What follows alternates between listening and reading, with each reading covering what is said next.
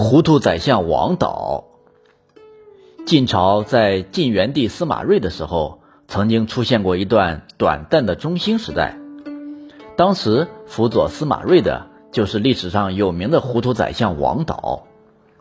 当时前期都尉桓仪为了躲避北方战乱，渡过长江，见司马睿的势力微弱，对周乙说：“我因中原地区战乱频繁，来到这里想图个清静，结果。”这里如此势单力薄，很没有安全感，将来靠什么复兴晋王朝呀？后来，桓乙见到了王导，并与王导一起谈论天下的大事，这才改变了看法。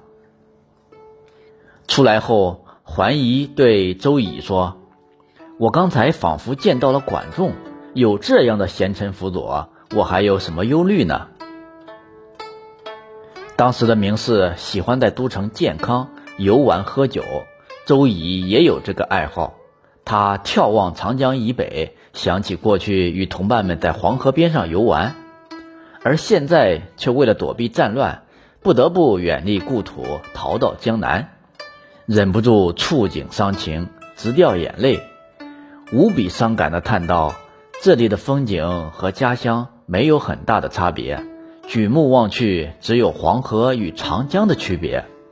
大家听了也都触到了痛处，互相望着，忍不住流下眼泪。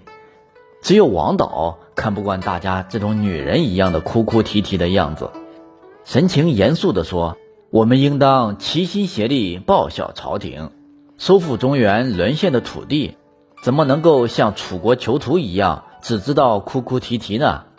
大家听了都感到无比惭愧，连忙停止了哭泣。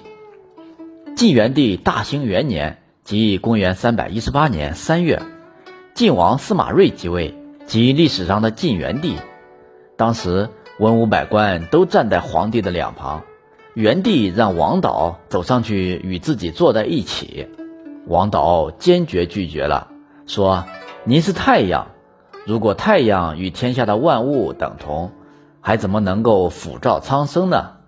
元帝于是更加信任他，后来还加任他为骠骑大将军。可是，就是这样一位聪明贤能的人，也会有糊涂的时候。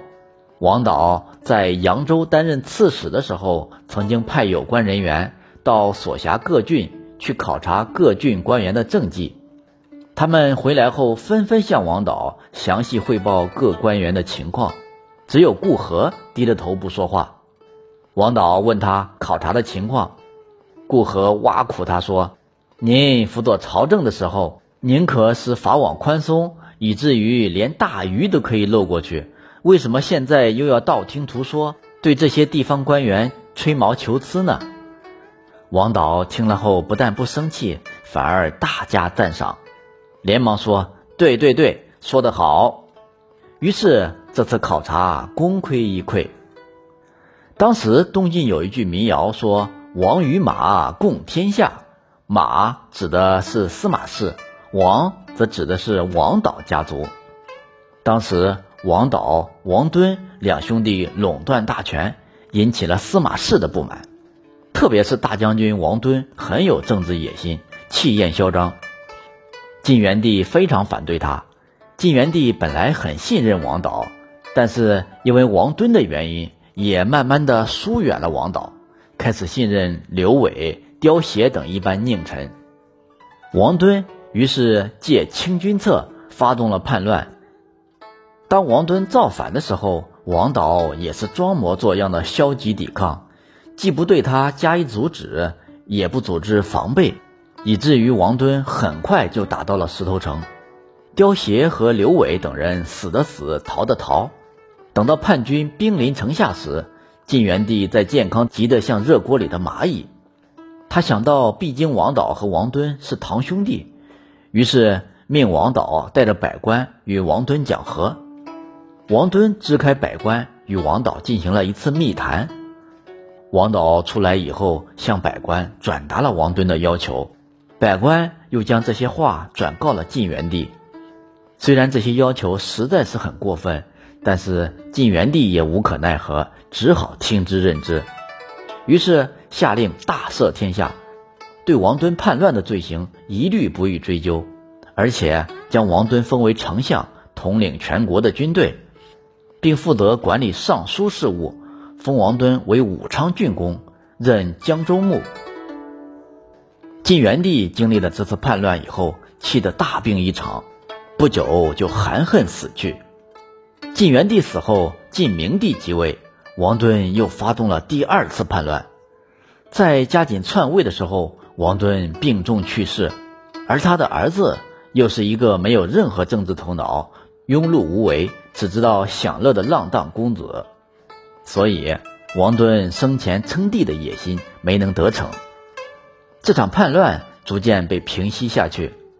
明帝追赠在这次叛乱中死去的功臣，封甘卓、戴渊、于望、郭璞、王成等人官衔。